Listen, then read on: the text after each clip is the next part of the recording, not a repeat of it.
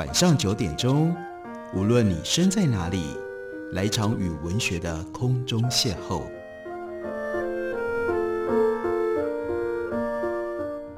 杨照谈书，邀您一同遨游文学世界，认识古今中外的经典之作。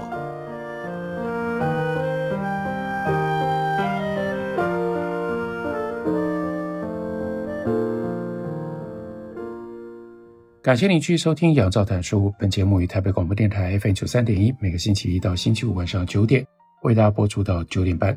今天为大家介绍的这本书是焦恩普他所写的《阅读普希金》，通过音乐，让我们来更进一步的认识俄罗斯的伟大文学家普希金。在这本书当中，焦恩普当然介绍了普希金最重要的代表性，用诗歌体所写的小说《尤金·奥涅金》。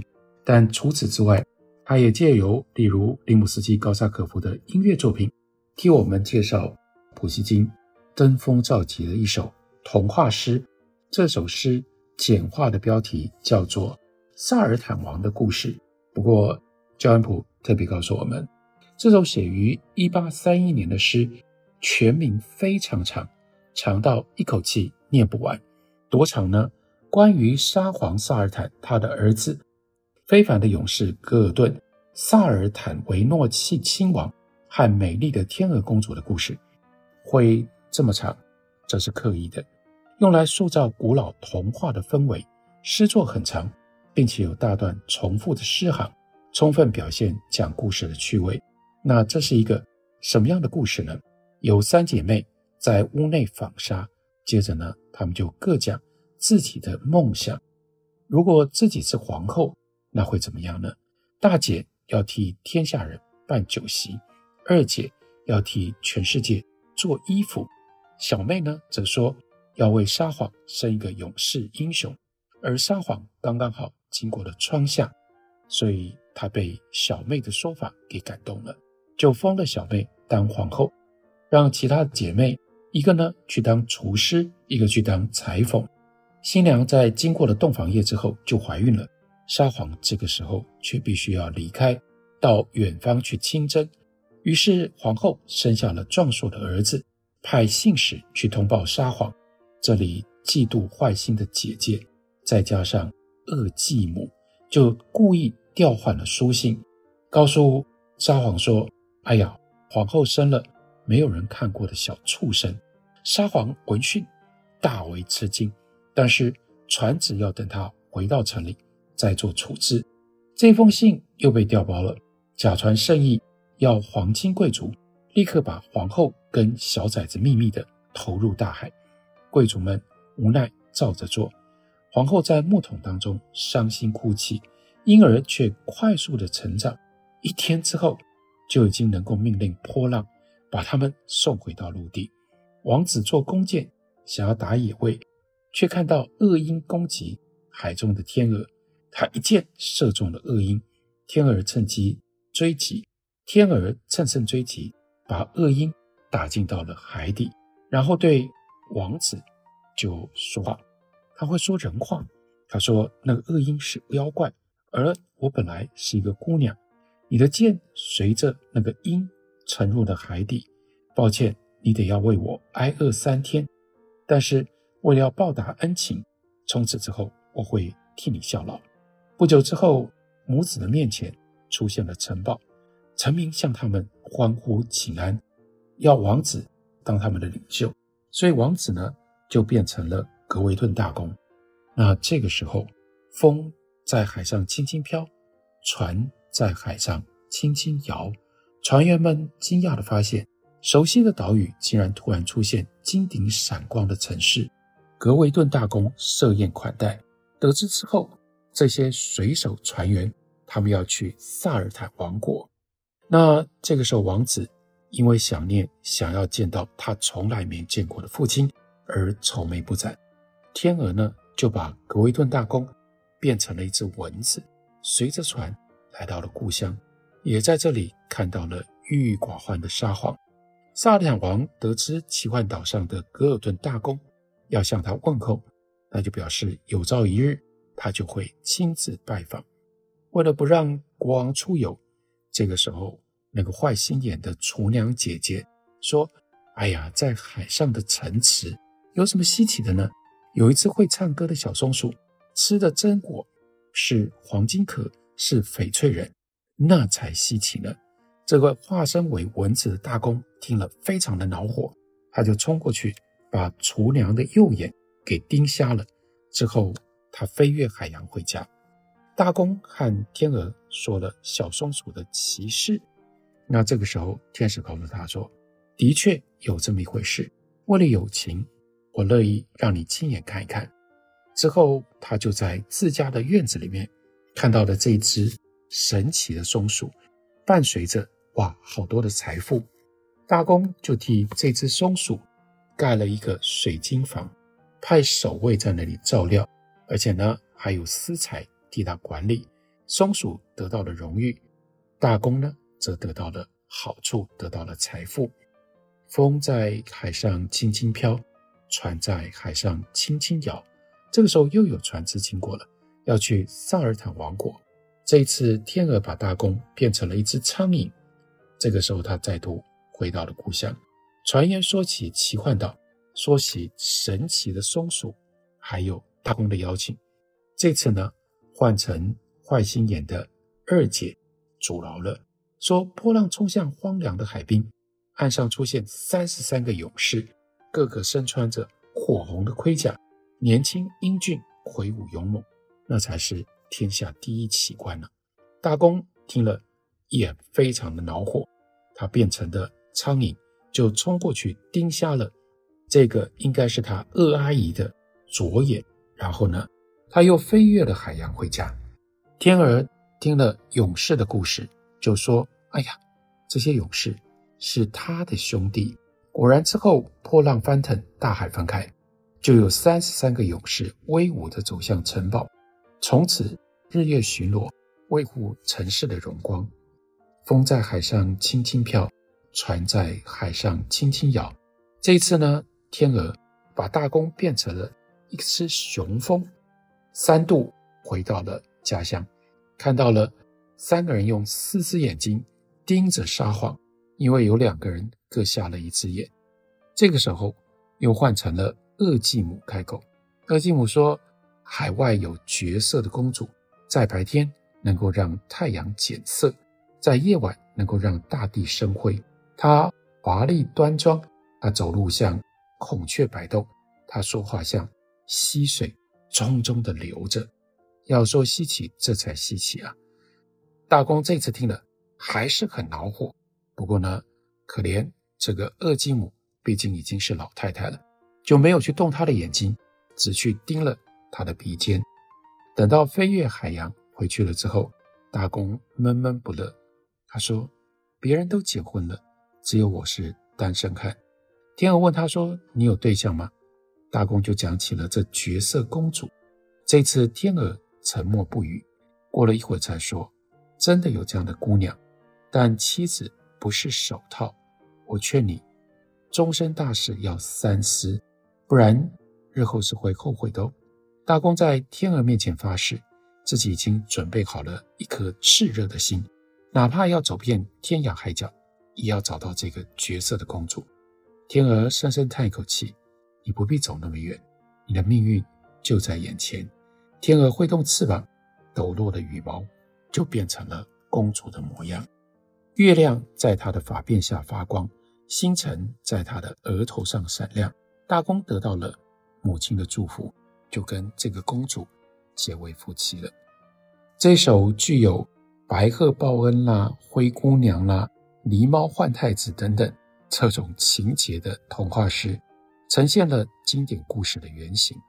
普希金在这里的成就不在于情节想象，而在于精美编排以及语言的应用。原作如此的精美，要改成剧本，最好也能够保持诗韵。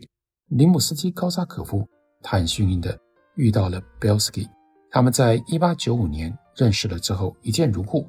之后合作了四部歌剧。作曲家在自传里面，他描述 Belsky 他说：“这是伶俐而博学多才的人物，在大学学法律和自然科学，又是一个杰出的数学家，还精通并且热爱俄罗斯的古代民谣，还有古俄罗斯的文学、叙事诗、歌曲等等。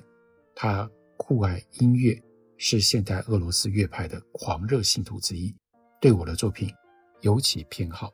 所以，Belsky 又再一次为林姆斯基·高萨可夫。”来动笔改写这个故事，Belsky 穿插另外安排了一些甘草的元素，让童话有了现实的语境，不时说出观众心里的话。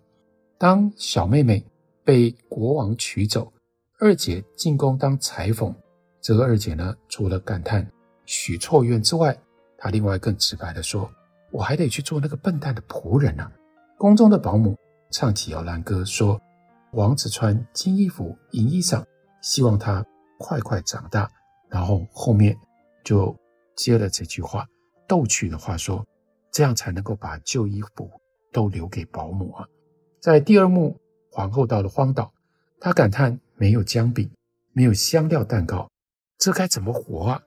第三幕，船员去觐见萨尔坦王，说他慷慨仁慈，能够。给予免税跟自由贸易实在太好了，这些都是添加出来的。而当雄蜂发动攻击，萨尔坦王则展现了高度的智慧，传令守卫以后雄蜂不得进攻。当他终于受够了指使，怒喊说：“我是国王还是婴儿呢？”二继母却轻蔑地顶他回答说：“本来就是刚脱离尿布的婴儿啊。”同样形容也出现在萨尔坦王跟格维顿。哭诉他如何失去了皇后，三女讥笑他当众落泪，像孩子一样，真丢脸。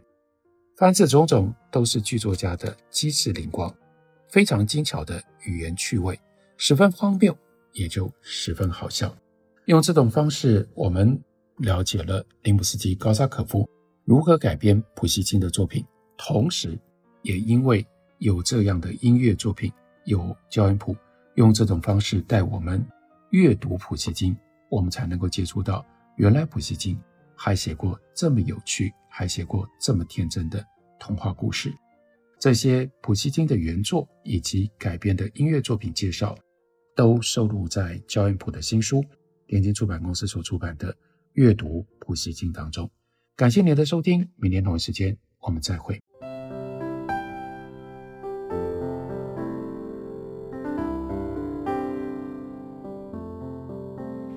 听见台北的声音，拥有颗热情的心，有爱与梦想的电台，台北广播 FM 九三点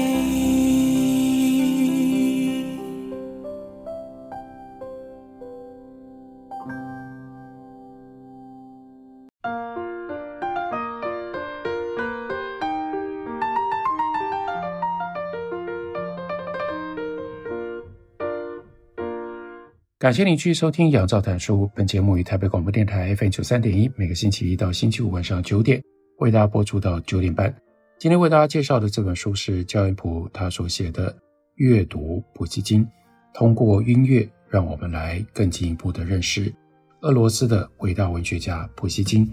在这本书当中，焦恩普当然介绍了普希金最重要的代表性，用诗歌体所写的小说《尤金·奥涅金》。但除此之外，他也借由例如利姆斯基·高萨可夫的音乐作品，替我们介绍普希金登峰造极的一首童话诗。这首诗简化的标题叫做《萨尔坦王的故事》。不过，焦恩普特别告诉我们，这首写于1831年的诗，全名非常长，长到一口气念不完。多长呢？关于沙皇萨尔坦他的儿子。非凡的勇士戈尔顿、萨尔坦维诺契亲王和美丽的天鹅公主的故事，会这么长，这是刻意的，用来塑造古老童话的氛围。诗作很长，并且有大段重复的诗行，充分表现讲故事的趣味。那这是一个什么样的故事呢？有三姐妹在屋内纺纱，接着呢，她们就各讲自己的梦想。如果自己是皇后，那会怎么样呢？大姐要替天下人办酒席，二姐要替全世界做衣服，小妹呢则说要为沙皇生一个勇士英雄，而沙皇刚刚好经过了窗下，所以她被小妹的说法给感动了，就封了小妹当皇后，让其他姐妹一个呢去当厨师，一个去当裁缝。新娘在经过了洞房夜之后就怀孕了。沙皇这个时候却必须要离开，到远方去亲征。于是皇后生下了壮硕的儿子，派信使去通报沙皇。这里嫉妒坏心的姐姐，再加上恶继母，就故意调换了书信，告诉沙皇说：“哎呀，皇后生了没有人看过的小畜生。”沙皇闻讯大为吃惊，但是传旨要等他回到城里。再做处置，这封信又被调包了，假传圣意，要皇亲贵族立刻把皇后跟小崽子秘密的投入大海。贵族们无奈照着做，皇后在木桶当中伤心哭泣，婴儿却快速的成长，一天之后就已经能够命令波浪把他们送回到陆地。王子坐弓箭想要打野味，却看到恶鹰攻击海中的天鹅。他一箭射中了恶鹰，天鹅趁机追击，天鹅乘胜追击，把恶鹰打进到了海底，然后对王子就说话，他会说人话。他说：“那个恶鹰是妖怪，而我本来是一个姑娘，你的箭随着那个鹰沉入了海底，抱歉，你得要为我挨饿三天，但是为了要报答恩情，从此之后我会替你效劳。”不久之后，母子的面前出现了城堡，臣民向他们欢呼请安，要王子当他们的领袖，所以王子呢就变成了格维顿大公。那这个时候，风在海上轻轻飘，船在海上轻轻摇，船员们惊讶地发现，熟悉的岛屿竟然突然出现金顶闪光的城市。格维顿大公设宴款待，得知之后。这些水手船员，他们要去萨尔坦王国。那这个时候，王子因为想念，想要见到他从来没见过的父亲，而愁眉不展。天鹅呢，就把格威顿大公变成了一只蚊子，随着船来到了故乡，也在这里看到了郁郁寡欢的沙皇。萨尔坦王得知奇幻岛上的格尔顿大公要向他问候，那就表示有朝一日。他就会亲自拜访。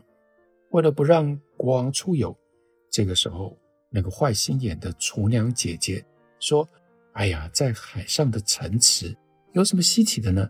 有一只会唱歌的小松鼠，吃的榛果是黄金壳，是翡翠人，那才稀奇呢。”这个化身为蚊子的大公听了，非常的恼火，他就冲过去把厨娘的右眼给盯瞎了，之后。他飞越海洋回家，大公和天鹅说了小松鼠的奇事。那这个时候，天使告诉他说：“的确有这么一回事。为了友情，我乐意让你亲眼看一看。”之后，他就在自家的院子里面看到了这只神奇的松鼠，伴随着哇好多的财富。大公就替这只松鼠盖了一个水晶房，派守卫在那里照料。而且呢，还有私财替他管理。松鼠得到了荣誉，大公呢则得到了好处，得到了财富。风在海上轻轻飘，船在海上轻轻摇。这个时候又有船只经过了，要去萨尔坦王国。这一次，天鹅把大公变成了一只苍蝇。这个时候，他再度回到了故乡。传言说起奇幻岛，说起神奇的松鼠，还有。大公的邀请，这次呢换成坏心眼的二姐阻挠了，说波浪冲向荒凉的海滨，岸上出现三十三个勇士，个个身穿着火红的盔甲，年轻英俊，魁梧勇猛，那才是天下第一奇观呢。大公听了也非常的恼火，他变成的苍蝇就冲过去盯瞎了这个应该是他二阿姨的左眼。然后呢，他又飞越了海洋回家。天鹅听了勇士的故事，就说：“哎呀，这些勇士是他的兄弟。”果然之后，波浪翻腾，大海翻开，就有三十三个勇士威武地走向城堡。从此，日夜巡逻，维护城市的荣光。风在海上轻轻飘，船在海上轻轻摇。这一次呢，天鹅把大弓变成了一只雄蜂，三度回到了家乡，看到了三个人用四只眼睛盯着沙皇，因为有两个人各瞎了一只眼。这个时候又换成了恶继母开口，恶继母说：“海外有绝色的公主，在白天能够让太阳减色。”在夜晚能够让大地生辉，她华丽端庄，她走路像孔雀摆动，她说话像溪水淙淙地流着。要说稀奇，这才稀奇啊！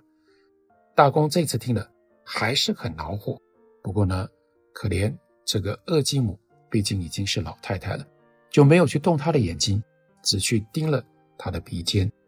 等到飞越海洋回去了之后，大公闷闷不乐。他说：“别人都结婚了，只有我是单身汉。”天鹅问他说：“你有对象吗？”大公就讲起了这绝色公主。这次天鹅沉默不语，过了一会儿才说：“真的有这样的姑娘，但妻子不是手套。我劝你，终身大事要三思，不然日后是会后悔的哦。”大公在天鹅面前发誓，自己已经准备好了一颗炽热的心。哪怕要走遍天涯海角，也要找到这个绝色的公主。天鹅深深叹一口气：“你不必走那么远，你的命运就在眼前。”天鹅挥动翅膀，抖落的羽毛就变成了公主的模样。月亮在她的发辫下发光，星辰在她的额头上闪亮。大公得到了母亲的祝福，就跟这个公主结为夫妻了。这首具有白鹤报恩啦，灰姑娘啦，狸猫换太子等等这种情节的童话诗，呈现了经典故事的原型。普希金在这里的成就不在于情节想象，而在于精美编排以及语言的应用。原作如此的精美，要改成剧本，最好也能够保持诗韵。林姆斯基高扎可夫，他很幸运的遇到了 Belsky，他们在一八九五年。认识了之后，一见如故。之后合作了四部歌剧。作曲家在自传里面，他描述 Belsky，他说这是伶俐而博学多才的人物，在大学学法律和自然科学，又是一个杰出的数学家，还精通并且热爱俄罗斯的古代民谣，还有古俄罗斯的文学、叙事诗、歌曲等等。他酷爱音乐，是现代俄罗斯乐派的狂热信徒之一。对我的作品尤其偏好，所以 Belsky 又再一次为林姆斯基高沙可夫来动笔改写这个故事。